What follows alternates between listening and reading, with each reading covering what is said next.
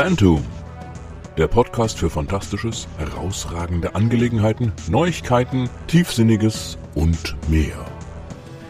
Folge 2. Die Rache von Captain Future. Hallo und herzlich willkommen zur zweiten Folge von diesem Podcast. Mein Name ist Thorsten Reimnitz und heute, wie versprochen, wollen wir nicht redundant reden, sondern über ein Thema, das ich lange Zeit etwas vernachlässigt habe, weil ich auch lange Zeit für den Videokanal nichts mehr gemacht habe. Heute eben Captain Future. Und bei Captain Future, da gibt es tatsächlich neue Geschichten. Also nicht im Sinne von, es sind die alten Geschichten neu aufgelegt, sondern ganz neue Geschichten, neu geschrieben. Ja, ähm, fangen wir mal mit der Vergangenheit das klingt etwas merkwürdig, die Vergangenheit von Captain Future an. Also ursprünglich wurde er erfunden von Edmund Hamilton, beziehungsweise das ist nicht ganz richtig. Es gab ein paar äh, Produzenten, die ein Heftmagazin produzieren wollten und denen fiel das eben ein, dieser Mr. Future hieß er am Anfang, dann wurde er zu Captain Future und dann äh, traten die an Edmund Hamilton heran, der damals ein bekannter Autor war und sagt, nee, kannst du dir da was ausdenken? Wir wollen da so ein Magazin einmal im Vierteljahr rausbringen mit verschiedenen Science-Fiction-Geschichten. Wir brauchen einen Titelhelden und denk dir doch was aus. Und ähm, er hat das Ganze dann quasi ausgearbeitet. Die erste Ausgabe von Captain Future ist 1940 erschienen und sozusagen die letzte Ausgabe 1946. Ja, und dann war ein bisschen Pause, dann kamen ein paar Kurzgeschichten, und zwar ähm, zwischen Januar 1950 und Mai 1951. Ja, und dann äh, war es vorbei erstmal mit Captain Future in Amerika. Also wie man sieht, das Magazin, das hat so grob sechs Jahre gehalten. Leute waren aber wohl ziemlich begeistert, was ich da gelesen habe davon und dann ist es halt ausgelaufen. Edmund Hamilton war fast der alleinige Autor, fast bis auf drei von den insgesamt 20 Büchern, die da erschienen sind. Ähm, zwei von den 20 hat Joseph Samuelson äh, geschrieben und eines ein gewisser Manly Wade Wellman. Ja, und den Rest, eben 17 Stück, hat Edmund Hamilton geschrieben. Das Besondere an der Arbeitsweise von Edmund Hamilton war, dass er den Roman quasi runtergeschrieben hat. Normalerweise arbeitet ein Autor so nicht, also man schreibt ihn einmal runter und dann guckt man das Ganze nochmal durch und beseitigt Widersprüche und so weiter. Aber da war hier einfach nicht die Zeit. Also Edmund Hamilton musste einen Roman im Vierteljahr herausbringen. Also hat er den runtergeschrieben und ohne ihn nochmal zu überarbeiten, hat er den eingereicht und so ist er veröffentlicht worden. Und manchmal, da haben sich so kleinere Fehler eingeschlichen in den Romanen und in die Kontinuität und all das Ganze. Ja. Captain Future kam dann nach Deutschland tatsächlich in den 1960er Jahren und zwar im Rahmen der Utopia Heftromanreihe hieß dort wirklich Captain Zukunft die Romane wurden etwas eingekürzt, weil die haben tatsächlich Romanlänge, also Taschenbuchlänge und für die Utopia Heftromanreihe musste das Ganze etwas abgekürzt werden. Ja, und dann war es erstmal vorbei bis Anfang der 1980er Jahre äh, in Japan das bekannte Anime produziert wurde. Entschuldigung, das dann nach Deutschland kam und Captain Future hier dann einem neuen Publikum bekannt machte. Und ja, seither ist er, naja, immer mal wieder weg gewesen, aber irgendwie nicht tot zu kriegen, denn vor ein paar Jahren gab es ja dann das Revival. Da gab es dann die Romane, die neu nachgedruckt wurden im Golconda Verlag und zwar in einer ganz besonderen Ausgabe und zwar hat man nicht nur einfach den Roman nachgedruckt, sondern das Zusatzmaterial, was in der Zeitschrift war. Also zumindest das Zusatzmaterial, was auch mit Captain Future zu tun hat. Das hat man da auch zum ersten Mal ins Deutsch übersetzt und dann da abgedruckt. Und ganz besonders interessant sind da die Leserseiten, also dass man da echte Leserbriefe aus den 1940er Jahren äh, zu lesen bekommt und eben wie die Leute damals begeistert waren von Captain Future. Was der Golconda Verlag auch gemacht hat, ist, ähm, also er hat angefangen, die Bücher in der richtigen chronologischen Reihenfolge zu veröffentlichen, hat eine Lücke gelassen, die sich so Stück für Stück füllen soll und hat dann ein Buch Nummer 21 rausgebracht und zwar diese Kurzgeschichten, die da ab 1950 erschienen sind, sind da zusammengefasst zu einem Buch. Das Ganze schloss ab mit dem Buch quasi Der Tod von Captain Future, wo eine, äh, da war eine äh, Kurzgeschichte eines Fremdautors drin, die 1900 Oh, jetzt lasst mich lügen, ich muss es tatsächlich nachgucken. 1996 erschienen ist. Der Tod von Captain Future von Alan Steele. Ja, genau. Und jetzt ähm, kommen wir zu Stück für Stück.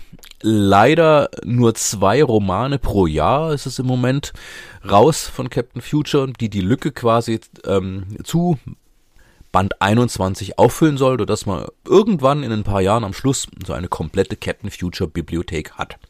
Ja. Und jetzt ist es so, dass die Erben von Edmund Hamilton einen Autor beauftragt haben, neue Captain Future Geschichten zu schreiben.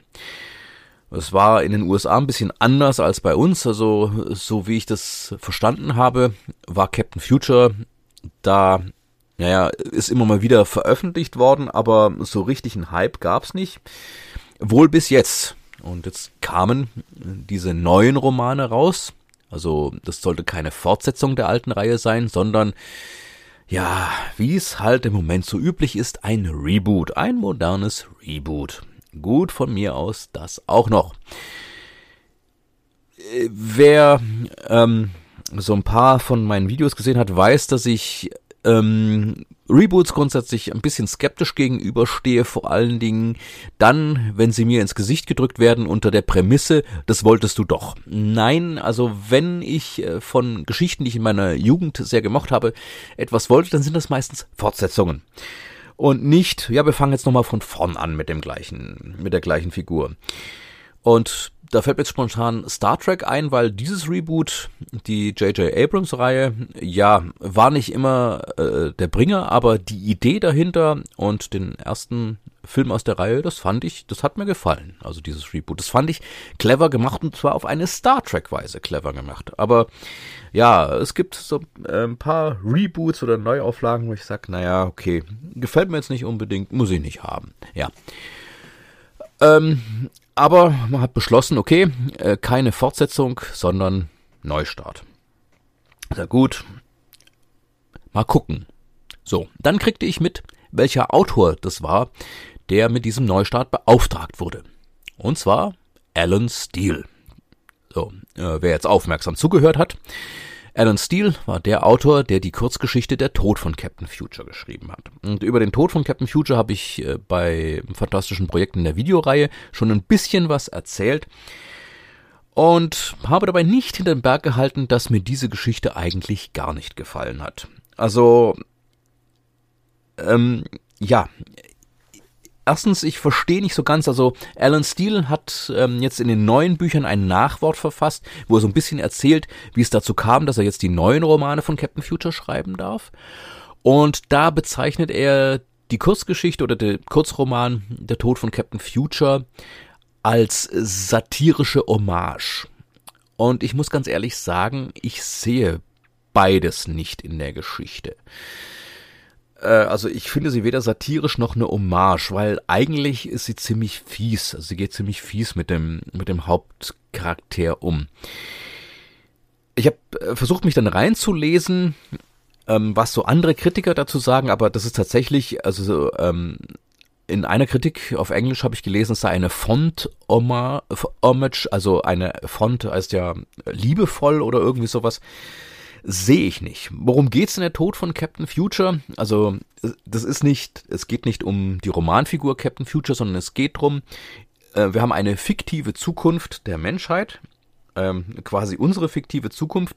Und dort gibt es tatsächlich diese ganzen Science-Fiction-Serien, die wir so kennen. Also Star Trek zum Beispiel, Star Wars und eben auch Captain Future. Und ähm, in der Geschichte, die wird von einem Ich-Erzähler erzählt, ja, der muss auf einem Frachter anheuern, weil er dringend irgendwo hin muss.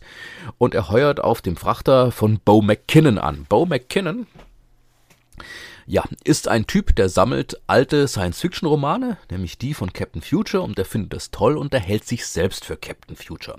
Ähm, obwohl er selber, also er wird so als ein bisschen ungepflegt beschrieben, trägt eine schmutzige Uniform, eine Fantasieuniform, aber seine Familie ist reich genug, dass er ein eigenes Raumschiff besitzen kann und er darf halt Captain Future spielen, obwohl seine Komet, die heißt also wirklich so, äh, seine Komet eigentlich nur ein Frachter ist, der irgendwelche Transportjobs erledigt. Und warum der Tod von Captain Future, also ich jetzt das Ende da ein bisschen vorwegnehmen, ähm, Und zwar dieser Bo McKinnon wird als ziemlicher Idiot beschrieben, also der nicht so wirklich Ahnung von allem hat und die der ich erzähle und das finde ich an dem Roman das was was einen so runterzieht, also mich zumindest, der beschwert sich die ganze Zeit. Äh, also dass er das, äh, dass ihm das nicht gefällt und dass er es nur macht, weil er es machen muss und so weiter und so fort und die ganze Zeit. Jedenfalls, ähm, die, die Komet macht irgendwann, also trifft irgendwann auf ein, ähm, ein Raumschiff, das äh, führerlos im All treibt und der Ich-Erzähler geht dann rüber äh, in dieses Raumschiff und stellt fest, dass ähm, die Besatzung von diesem Raumschiff an so einer Art galaktischer Gehirnpest gestorben ist oder irgendwie sowas. Ich weiß es nicht genau, wie es heißt. Aber ähm, jedenfalls eine ansteckende Krankheit, die sehr gefährlich ist. So. Und der Ich-Erzähler denkt sich, wuh, habe ich aber Glück gehabt, dass ich dran gedacht habe, hier rüber zu gehen und einen Raumanzug anzuziehen. War clever. Ähm, ja, nur Bo McKinnon kommt direkt hinter ihm her, weil er den Helden spielen will, weil er wissen will, was da los ist, weil er will ja Captain Future sein und trägt keinen Raumanzug. Was jetzt dazu führt, dass der Ich-Erzähler Bo McKinnon niederschlägt und in dem anderen Raumschiff zurücklässt, weil er genau weiß, Bo McKinnon wird auch von dieser komischen Gehirnpest angesteckt werden und um zu verhindern, dass er die irgendwo hinträgt, ja, da sprengen sie das andere Raumschiff in die Luft mit Bo McKinnon an Bord. Und ja, das ist der Tod von Captain Future. Und die Geschichte endet damit. Ähm, der Ich-Erzähler muss natürlich bei der Weltraumbehörde einen Bericht abliefern und er fälscht den Bericht dahingehend, dass er behauptet, McKinnon, der Captain Future, habe sich geopfert, also sei rübergegangen und, und äh, ja, habe sich ganz heldenhaft verhalten und sowas. Und was dann passiert ist, dass ein Mythos von Captain Future entsteht und dass die Leute erzählen, uh, ich habe ihn da gesehen, ich habe ihn dort gesehen und so weiter und so fort. Also so ein bisschen am Schluss blitzt so so diese Ironie durch. Ja, aber das war's. Hm, wie gesagt, mir gefällt es nicht, weil ähm, der Tonfall eben, es ist sehr weinerlich aus dieser Ich-Perspektive kommt es rüber. Es, also mich nervt's unheimlich beim Lesen. Und was ist, der Autor geht mit der Figur nicht unbedingt freundlich um. Also ich sehe keine Hommage an Captain Future, weil die Romane werden zwar zitiert und, und was das so ist, also diese Pulp Fiction Reihe Captain Future. Ja, das war's aber dann auch schon.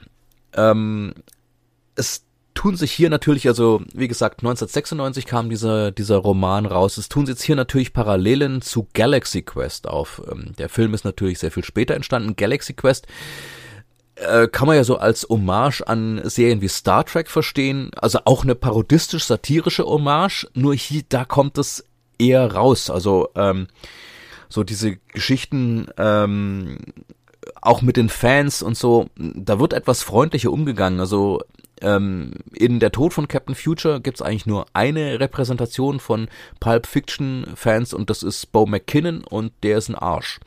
Entschuldigung, dass ich gerade dieses Wort gesagt habe, aber ist halt so. Und hm, ich weiß es nicht so ganz. Äh, ich könnte ähm, ich aber drüber hinwegsehen, durchaus.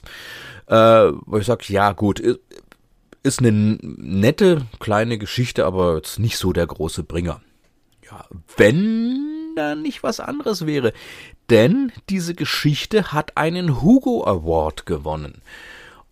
Und das ist es, was mir nicht eingeht. Wie gesagt, wenn es das wäre und so, ja, äh, ähm, das gab's halt 1996, diese Geschichte, und der Golconda Verlag hat sich gedacht, ja, das ist so, um das Ganze abzurunden, und sagt, ja, nette Idee, aber pff, mehr ist es auch nicht.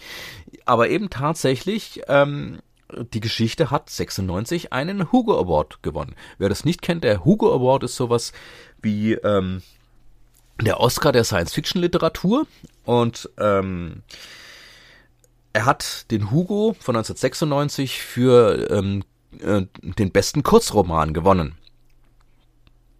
Und wenn ich mir jetzt angucke, wer da in der Reihe noch so drin steht, dann lese ich hier, ähm, wo war's?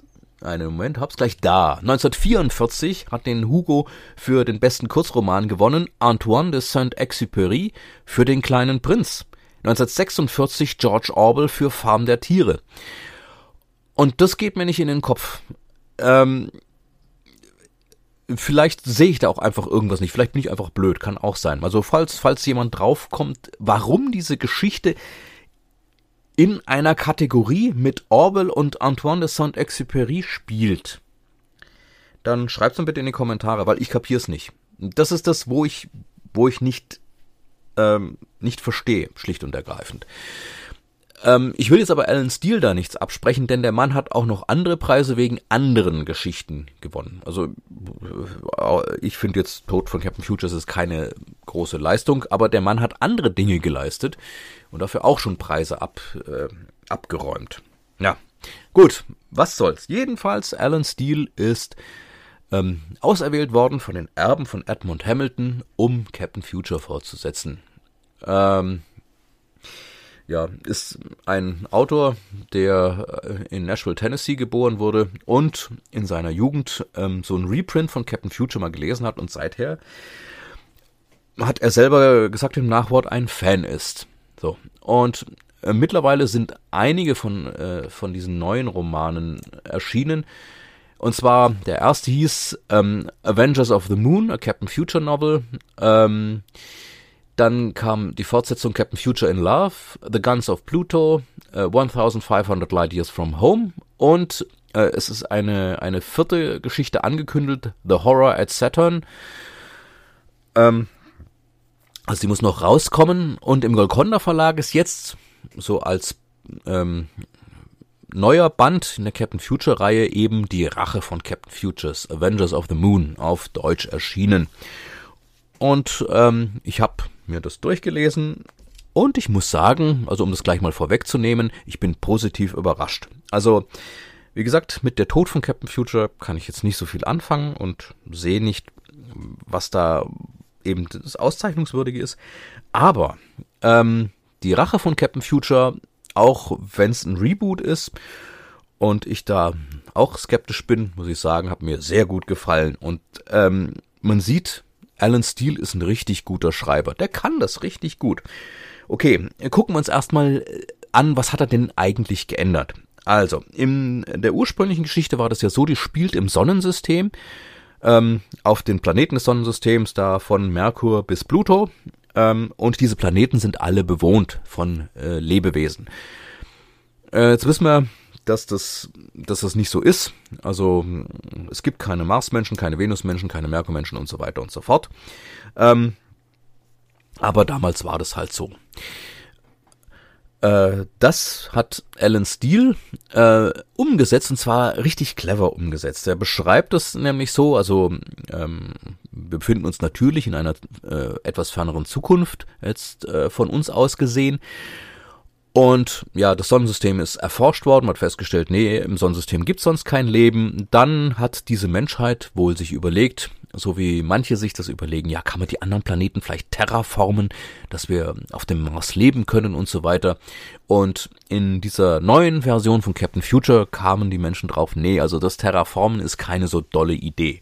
Also was macht man? Naja, man ändert, man verändert Menschen einfach genetisch, dass die auf diesem Planeten überleben können. Und das heißt, auch in diesem Reboot von Alan Steele gibt's also Marsmenschen und Venusmenschen und so weiter, aber das sind halt Nachfahren der Menschheit der Erde, die genetisch verändert wurden, ähm, dass sie Kolonisten auf diesem Planeten sein können. Und da haben sich dann so richtige Gesellschaften rausgebildet. Ähm, ja, und das finde ich hm, ziemlich clever. Also ähm, es gibt, es gab bisher keine Spuren von Außerirdischen und in dem Moment, wo die Geschichte beginnt, erfahren wir so ein bisschen was äh, von der Geschichte von Captain Future.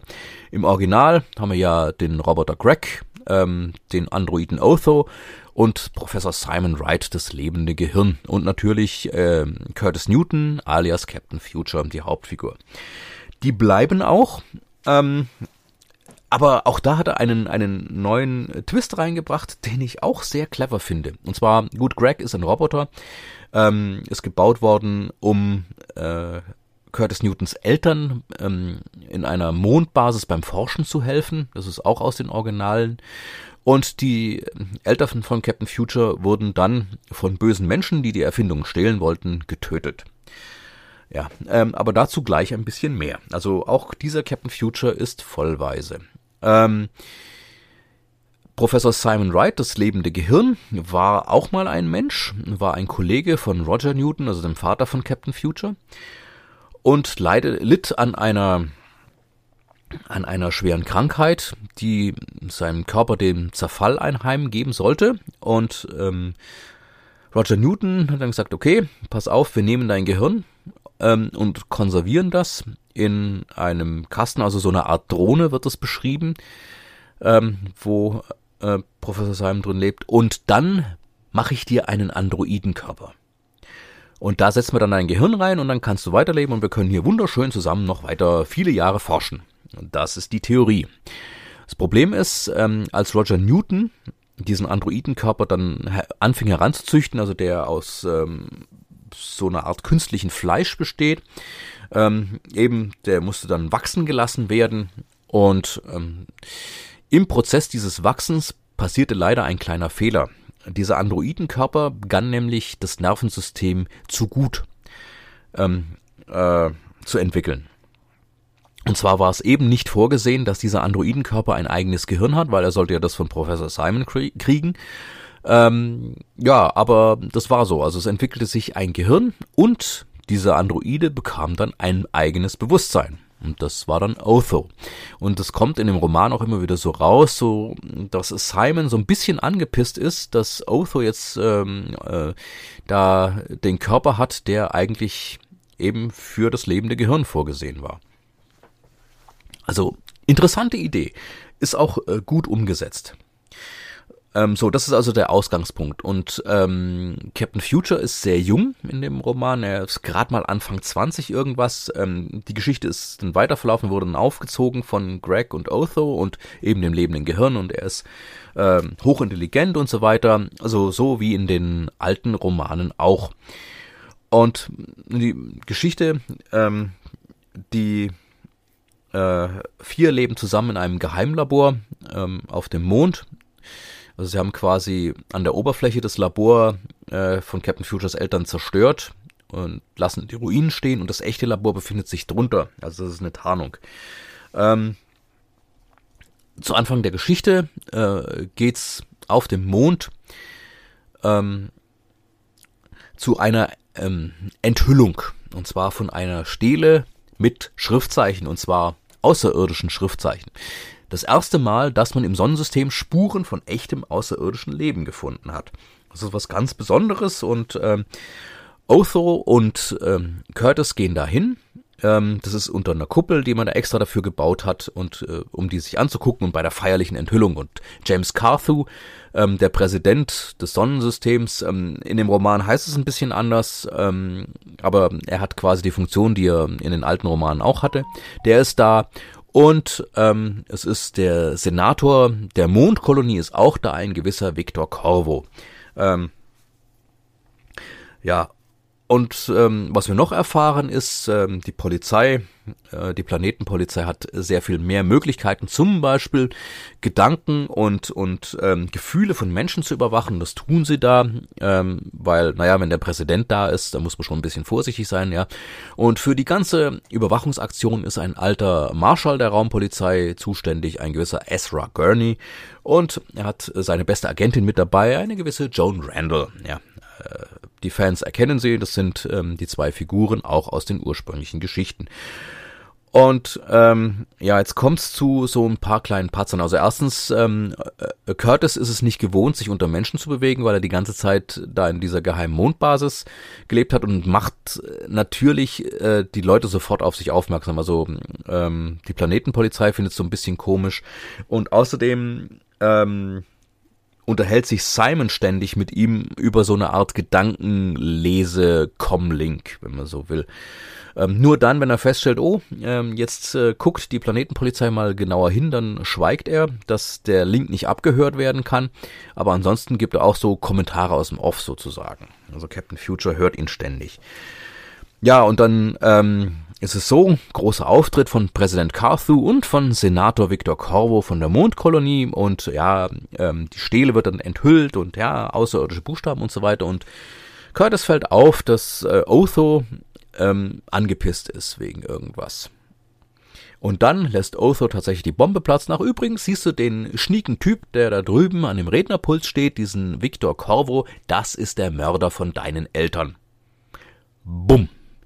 Und das ist ähm, so ein Punkt, eben, äh, unbestritten, die Geschichte ist gut, aber sie hat so ein paar Sachen, ähm, ich sag, Hm, also was haben die sich dabei gedacht? Also das ist dieser Punkt, wo, wo mir etwas Bauchschmerzen bereitet in der ganzen Geschichte, weil ich mir sage, warum? Was erwarten sich die zwei, wenn sie es ihm direkt an Ort und Stelle sagen? Vom Meta-Standpunkt aus muss ich sagen, ja, ich weiß, warum das so ist, weil natürlich jetzt die Planetenpolizei auf äh, Curtis aufmerksam wird und es zu einer Verfolgungsjagd zwischen Joan Randall und Curtis Newton kommt in so einem Mondflitzer ähm, und Curtis Newton sie abhängen kann. Und ähm, das ist ein Plot-Device, nicht mehr. Und ich finde es ein bisschen ungeschickt, wie es gemacht wurde, weil es wirklich, ähm, wenn man wirklich sagen muss, Simon ist angeblich so intelligent, was hat er sich dabei gedacht? Hm, keine Ahnung. Also finde ich etwas ungeschickt gemacht. Na jedenfalls, sie sagen, das ist der Mörder von deinen Eltern.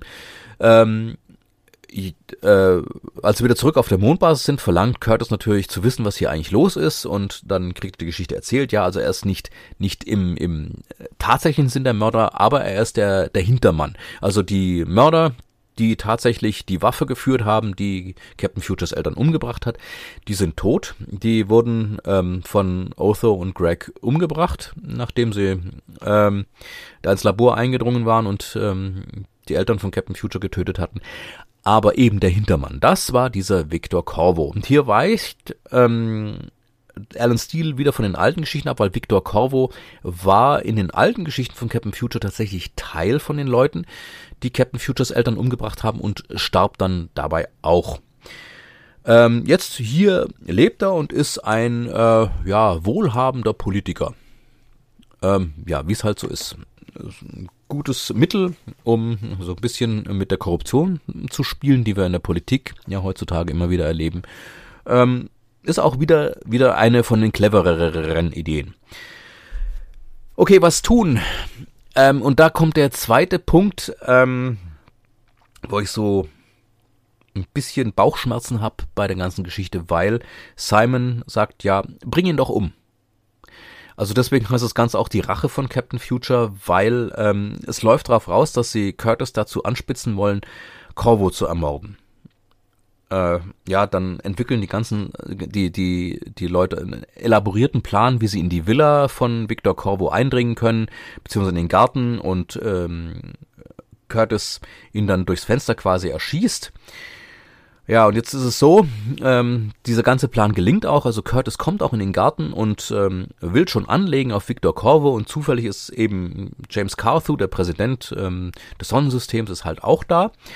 Ja, und dummerweise ist noch jemand da, nämlich ein Meuchelmörder, der den Präsidenten ermorden will. Das heißt, ähm, Kurt muss umschwenken, setzt diesen Meuchelmörder außer Gefecht, wird dann natürlich entdeckt und dann kommt es ähm, ja, zu einem kleinen Austausch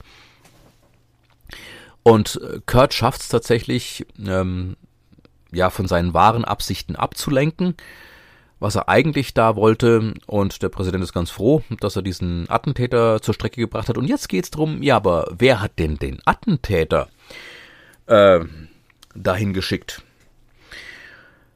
Und darum handelt der Rest der Geschichte. Also Captain Future und seine Leute versuchen dahinter zu kommen, wer wollte den Präsidenten umbringen. Naja, ähm, ich denke, wenn das jetzt hier ein Captain Future Fan hört, äh, der wird sich wahrscheinlich schon denken können, wer da dahinter steckt. Denn ich habe den Namen Victor Corvo genannt. Ein Captain Future Fan weiß natürlich, Victor Corvo seinerseits ist der Vater von einem gewissen Ulk Worn, der im Anime von Captain Future als Vulkulun in zwei Geschichten eine Rolle spielt, der sozusagen die Erznemesis oder das dunkle Spiegelbild von Captain Future ist, also auch ein, ein Zauberer der Wissenschaften, nur halt ein böser Zauberer, also ein Verbrecher. Ja, und der taucht hier auch auf. Und zwar stammt er aus einem, ähm, ja, früher hätte man gesagt, illegitimen Verhältnis von Victor Corvo zu einer Marsfrau. Ja, ähm, und äh, der steckt da dahinter und ist ähm, eben nutzt seine seine wissenschaftlichen Talente dazu aus, um Böses zu tun. Ja, und äh, die Suche nach Ulquorn, das nimmt also so quasi, und das Aufdecken ähm, von diesen Plänen, das nimmt quasi den Rest des Romans ein. Und ähm, Curtis Newton wächst dabei an der Aufgabe. Und ähm, es geht dann drum, ähm, woher kommt der Name Captain Future? Also als Kind hat Curtis einen Superhelden gespielt und hat sich selber Captain Future genannt und äh, ähm, Otho zieht ihn immer noch damit auf, ja, Captain Future und so weiter. Und am Ende des Romans muss er erkennen, ja, äh, er muss Captain Future werden, also ein Mensch, der für die Zukunft des Sonnensystems kämpft. Und ähm, ja, damit ist die Geschichte zu Ende und soll dann äh, weitergehen. Und wie gesagt, im Ganzen ist der Roman richtig gut, also der ist gut geschrieben. Alan Steele hat das voll drauf und wie gesagt, die Ideen, was ich so beschrieben habe, das finde ich richtig gut. Es sind diese zwei Punkte, die halt richtig reinhauen. Also erstens diese Sache mit warum, also warum benutzt er so ein plumpes Plot-Device, um die Geschichte vorwärts zu bringen, also um, um Joan in das Ganze mit reinzubringen. Und das zweite ist eben diese, diese Fixierung drauf, ähm, also schon, also Simon kommt da schon ein bisschen mies rüber und er sagt, ja, ich habe den Sohn meines besten Freundes großgezogen und jetzt benutze ich ihn als mein Instrument der Rache. Ja, wirklich so kommt er rüber.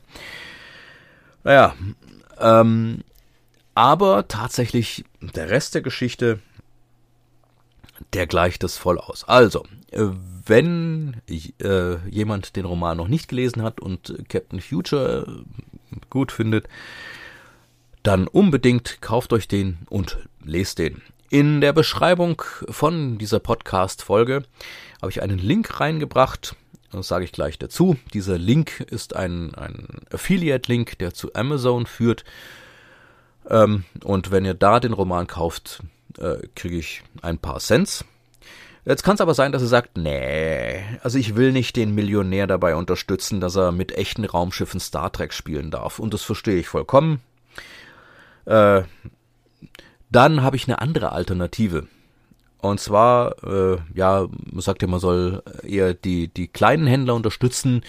Ähm, was ich wiederentdeckt habe, einen kleinen Versandhandel namens Transgalaxis. Da kann man nämlich äh, noch was ganz anderes machen. Findet sich im Internet unter transgalaxis.de. Möchte gleich hinzufügen, ähm, das ist jetzt natürlich kein Affiliate-Link. Das heißt, wenn ihr da bestellt, ähm, äh, kriege ich auch nichts dafür. Und um das klipp und klar zu sagen, die haben mir auch nichts gezahlt. Ich empfehle die, weil ich es selber gut finde. Und zwar, was die haben für einen Service ist, einen Abo-Service. Weil ähm, gerade was solche Romane betrifft, gerade sowas wie Captain Future, der ja sehr unregelmäßig rauskommt, ähm, da kann man ein Abo bestellen bei denen und dann kriegt man die neuesten Romane immer dann, wenn die rauskommen. Und nicht nur das.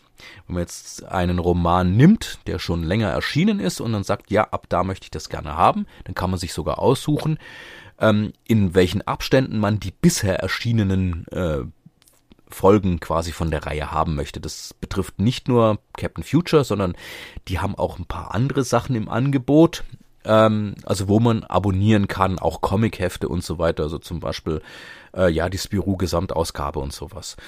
Ähm, ja, und das ist ähm, ein, ein netter Service, der funktioniert sehr gut. Also kann ich äh, persönlich nur bestätigen, ähm, weil ich nutze den. Und ähm, was Captain Future betrifft, ähm, ja, also die Folge 1, The Space Emperor, auf Deutsch im Golconda Verlag ist leider schon vergriffen. Aber man kann ab Folge 2 ähm, kann man den ganzen abonnieren und dann zum Beispiel sich monatlich ähm, ein neues Buch dann zuschicken lassen, bis ähm, alle, bis man alle hat, die bisher erschienen sind. Und dann kommen halt die Neuerscheinungen, äh, werden einem dann zugeschickt, dem Moment, wo sie neu erscheinen. Und es funktioniert, wie gesagt, sehr gut.